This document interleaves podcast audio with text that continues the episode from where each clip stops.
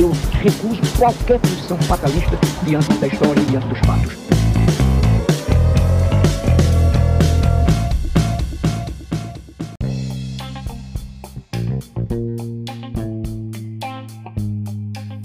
Olá, queridos ouvintes do Diálogos em Troca. É um prazer tê-los aqui novamente na continuação do nosso ciclo de debate sobre o retorno às aulas da educação básica no contexto pandêmico, a partir aí da vacinação, do avançar das campanhas de vacinação, né, a necessidade de você ter um retorno, ainda que gradual, da educação básica. No presente programa, a gente pretende discutir o retorno às aulas durante a pandemia, após a vacinação dos professores. É, existem alguns desafios colocados é, para a gente discutir isso e continuamos aqui recebendo, dialogando com o nosso convidado, Max Miller Coelho Batista, conhecido aqui como um dos integrantes do Troca, como Max, que tem uma longa experiência na educação básica, tem trabalhos de pesquisa sobre educação básica, sobre o processo de avaliação da qualidade da educação, é, e eu, Fabrício Vinhas, como anfitrião, né, e um, um dos integrantes do Grupo Troca, muito preocupado com as questões da educação, seguimos em nossa reflexão. Né? Quero deixar aqui já de início uma primeira questão, Max, para a gente continuar o nosso diálogo. Né? Será que seria realmente seguro o retorno às aulas, principalmente ainda que nem todos estão vacinados, principalmente os outros familiares dos nossos alunos e os nossos próprios alunos?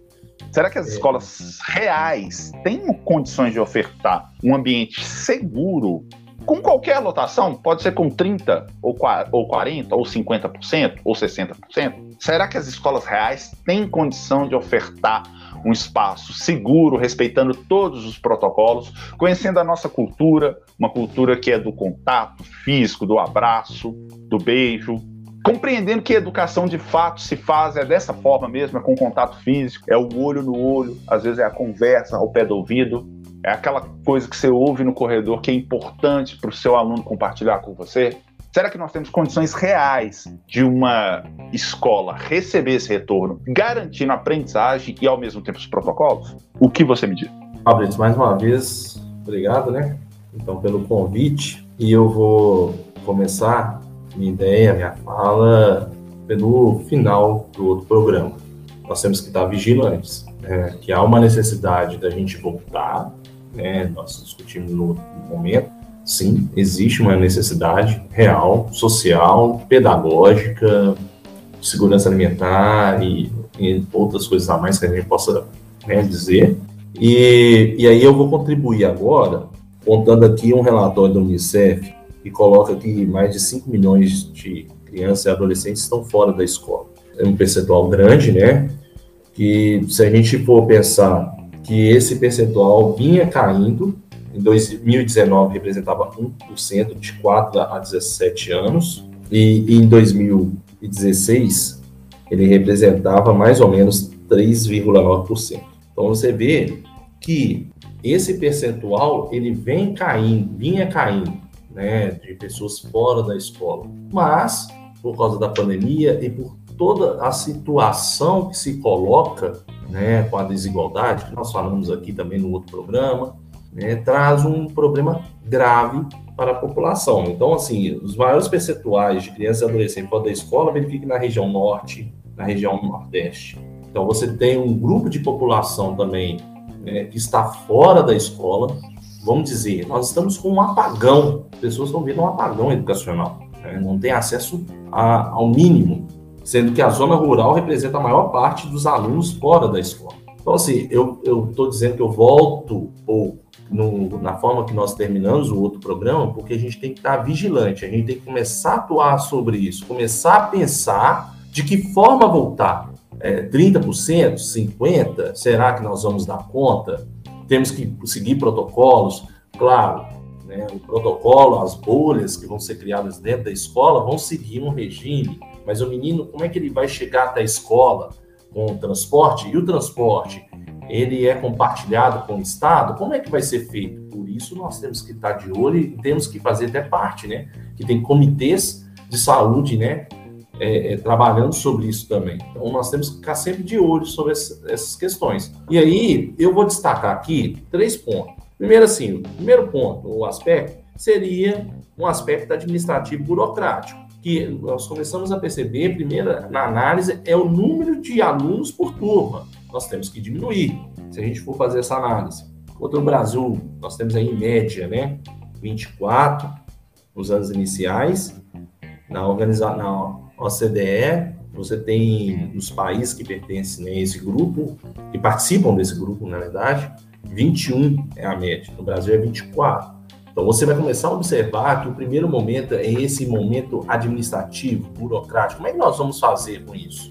28 nos anos finais, a OCDE 21, é, reduzir o tamanho das turmas vai ser fundamental para a gente começar a discutir essa questão das bolhas, de como vai ser criado, de que forma as escolas vão ter espaço físico suficiente. Um outro ponto, né, se retrata também essa questão, principalmente das limpezas, ter, ter todo o aparato que é necessário para a limpeza da escola. Isso é, é fundamental numa escola pública. Transporte escolar, de que forma? Então, tudo que eu estou falando que são pontos, eu estou colocando como os pontos necessários aqui, que é o primeiro ponto que eu, eu indico que é o administrativo burocrático, é, é um ponto extremamente importante que o trabalhador e a comunidade escolar tem que estar atento. Horas trabalhadas pelo servidor, será que vai extrapolar? De que forma? Nós vamos fazer um sistema híbrido, né, ensino remoto e ensino presencial? E de que forma nós vamos fazer isso?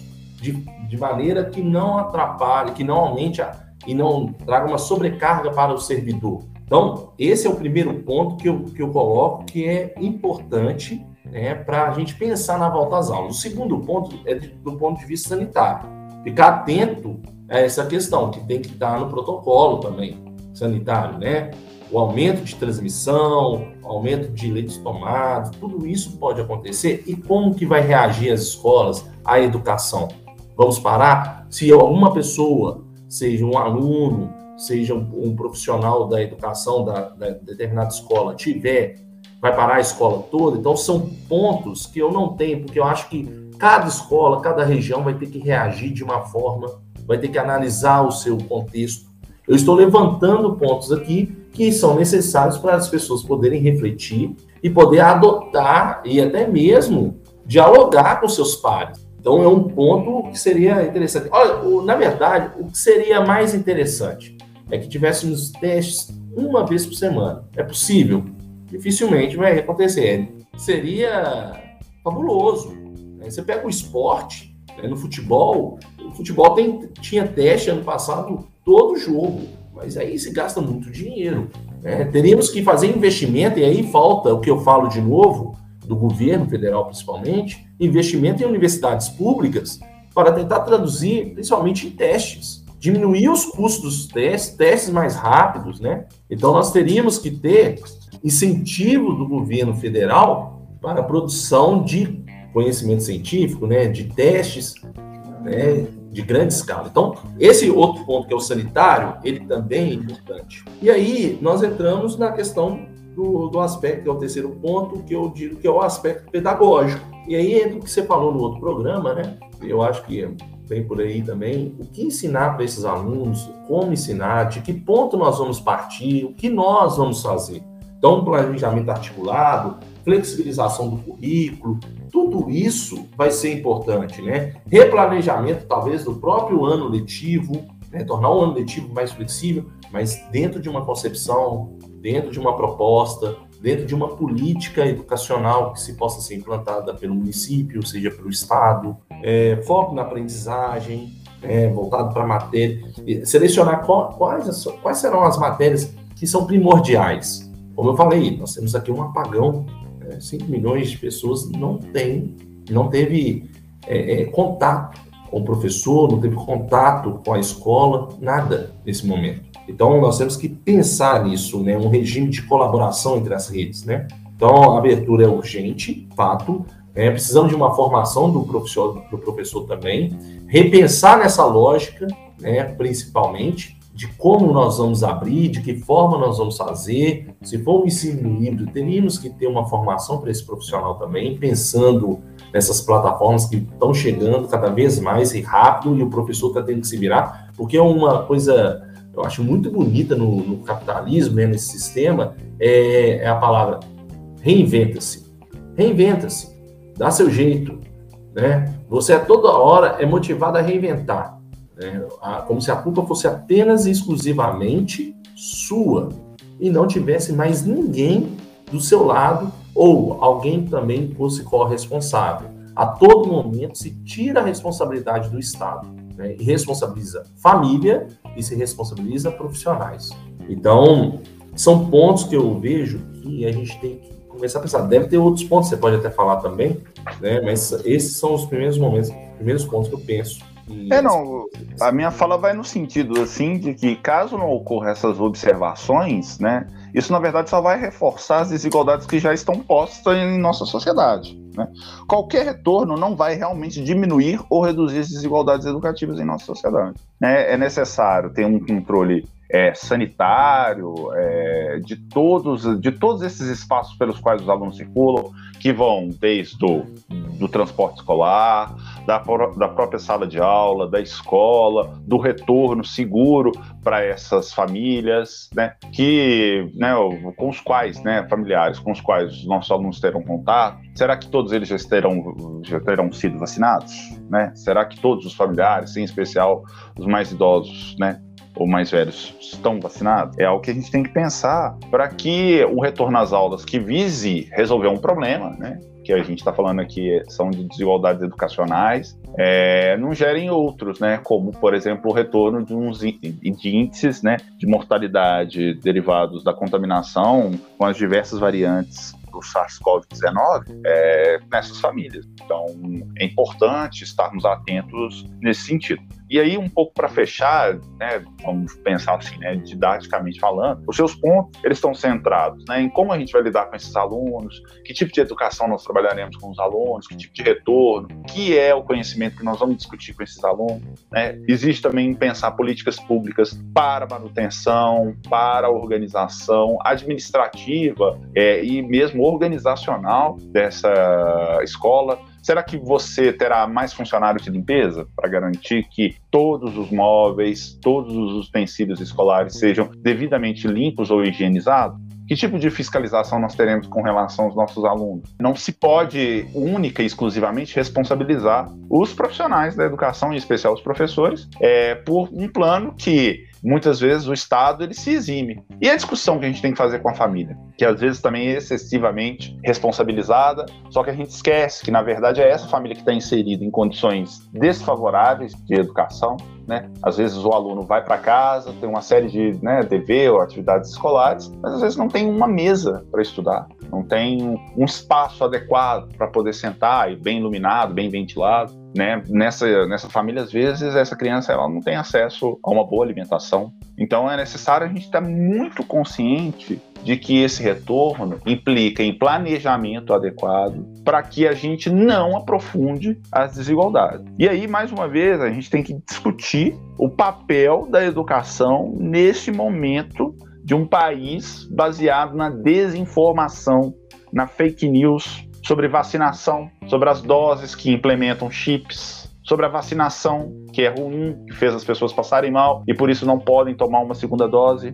Qual é o estágio atual da humanidade em relação ao SARS-CoV-19? Vacinamos? Não vacinamos? Quais foram os países que vacinaram primeiro? Como estão os outros países em desenvolvimento? Como estão os países mais pobres?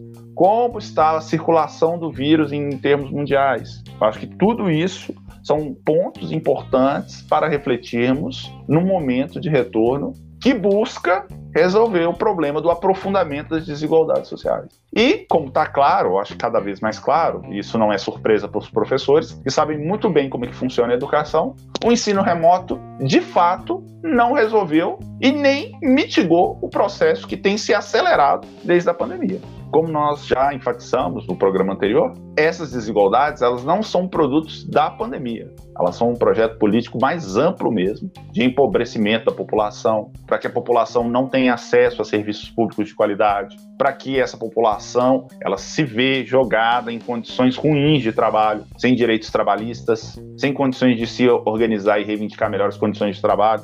São coisas desse tipo que estão em jogo quando a gente discute educação, tendo em vista as ações de desinformação e fake news que estão aí vigentes no país. O que você pode dizer, Max? É, sobre essa. Por isso que é importante voltar, mas voltar com segurança, né? Ninguém falando para voltar tendo 100% de alunos, a não ser que fosse muito seguro, mas pelo tamanho, normalmente, pelo tamanho das escolas públicas do país, não dá conta, né? E tem que ter um, um distanciamento entre os alunos e tudo, e normalmente as salas já são, já são cheias né, de pessoas antes da pandemia, imagina uma situação como essa. Por quê? A gente tem que tomar essas atitudes, ficar vigilante, porque, na verdade, tem uma, uma outra questão que a, a, escola ela pode se tornar um, um vetor de transmissão. Isso é fato. Então, nós, profissionais, temos que estar de olho sobre todo o protocolo, sobre tudo que está acontecendo e dialogar com essas as outras instâncias, né? no caso, o governo, seja ele municipal, seja ele estadual. É, você tocou anteriormente um assunto é, que a gente tratou pouco até agora, mas é, acredito ser relevante. Né? Até então a gente discutiu bem esse aspecto aí da relação do Estado, é, da responsabilidade do Estado com o retorno à educação, nosso cuidado com os nossos alunos, né? a necessidade da gente trabalhar a educação para além dos alunos, inclusive com as famílias, inclusive. Mas a gente fala um pouco, e eu acho que é importante a gente tratar mais detidamente, mais detidamente agora, são nas condições de trabalho dos profissionais da educação sendo, né, claro, talvez uma ênfase aqui nos professores, mas é importante a gente salientar que os professores, em momento algum durante a pandemia, pararam de trabalhar, buscaram várias alternativas, fazendo busca ativa, fazendo trabalhos remotos, atuando em redes sociais, né, em diversos aplicativos, para que pudessem continuar o processo educativo com os seus alunos. Não, não, existe aqui uma leitura, por vezes até ingênua, que pode aparecer talvez na mídia ou mesmo numa na, na, né, na, grande mídia não especializada, de que os professores não trabalharam durante a pandemia. Um talvez dos grupos mais sobrecarregados, porque, como você mencionou, tiveram que se familiarizar com outras tecnologias que permitissem um contato mais íntimo com os alunos, mais frequente, plataformas né, de webconferência, plataformas digitais, diversos aplicativos, diversos, né, por exemplo, aplicativos de montagem de apresentações em PowerPoint, é, mobilizando conteúdos, fazendo até um trabalho de curadoria de materiais que já estão disponíveis na internet e poderiam auxiliar os, os nossos alunos. E no caso de um retorno, busca, significa busca que esse professor. Pessoas que foram até, até a casa, residência de alunos, procurar saber né, como estavam os alunos, como está conseguindo ter acesso, é, é, tentativas de, de, de, de criar apostilas e ainda tá, o Estado, de um certo ponto, né, entregou a apostila para a família e mesmo, né? Então, assim, o que você está colocando é muito isso. E o que acontece muito é a, é a tentativa do governo, principalmente federal, de, de desmoralização do, do, do, servidor, principalmente do servidor público, né? Que nos últimos dias nós, nós estamos vendo esse governo atacando esses servidores, falando que eles não querem trabalhar. Eles, né? Nós, todos nós. Então, o que nós temos mesmo é essa questão do governo sempre estar atacando o trabalhador, no caso o professor e todos os profissionais também. Penso ser relevante pensar é que com todas essas atividades que nós listamos, num eventual retorno, significa que além dessas atividades que nós já estamos exercendo, será que o trabalhador da educação e nós, né, estou me incluindo aqui, teremos que assumir ainda também outras funções com o trabalho com os alunos presenciais? Será que dessa forma o trabalho com os professores não fica sobrecarregado? Por exemplo, tem se discutido a alternância dos alunos, mas o professor terá condições de alternar? Ou ele terá que por exemplo, todas as semanas? Em algumas redes tem sido proposta né, uma atividade presencial ao longo de uma semana, atividades online na outra semana. Pergunta que eu faço: esse presencial é com qual lotação da sala? Com qual presença efetiva dos alunos? E na semana seguinte, todos serão online? Ou na verdade a outra metade, vamos dar um exemplo aqui, né, hipotético, vai assistir aula e o professor está lá também presente, se expondo, né, ao possível adoecimento. Quais, quais serão as condições de trabalho desse servidor? Por né? isso que eu chamei a atenção aquela hora dos três aspectos, que eu coloquei que é uma, o primeiro aspecto administrativo burocrático, que entra nesse fato, entendeu? Por esses levantamentos desses aspectos, quando eu coloco, é apenas para que as pessoas possam pensar, não é simplesmente aceitar ou não aceitar, mas refletir de que forma nós vamos voltar, de que forma nós podemos aceitar essa volta também e dialogar com as instâncias, as autoridades aí. Então, você falou uma coisa que é muito importante. Será que nós não vamos ficar sobrecarregados sobre isso? De que forma que nós vamos atender no sistema híbrido, no ensino remoto e presencial? Além da própria questão que se você entrar para a sala de aula no presencial, você tem que fazer um material, você tem que planejar, você tem que construir algo. Você não vai chegar lá e simplesmente mandar abrir a apostila. E é importante salientar aqui de que a atividade presencial ela é completamente distinta em termos de atividades, de reflexão, de ação, de acompanhamento e de avaliação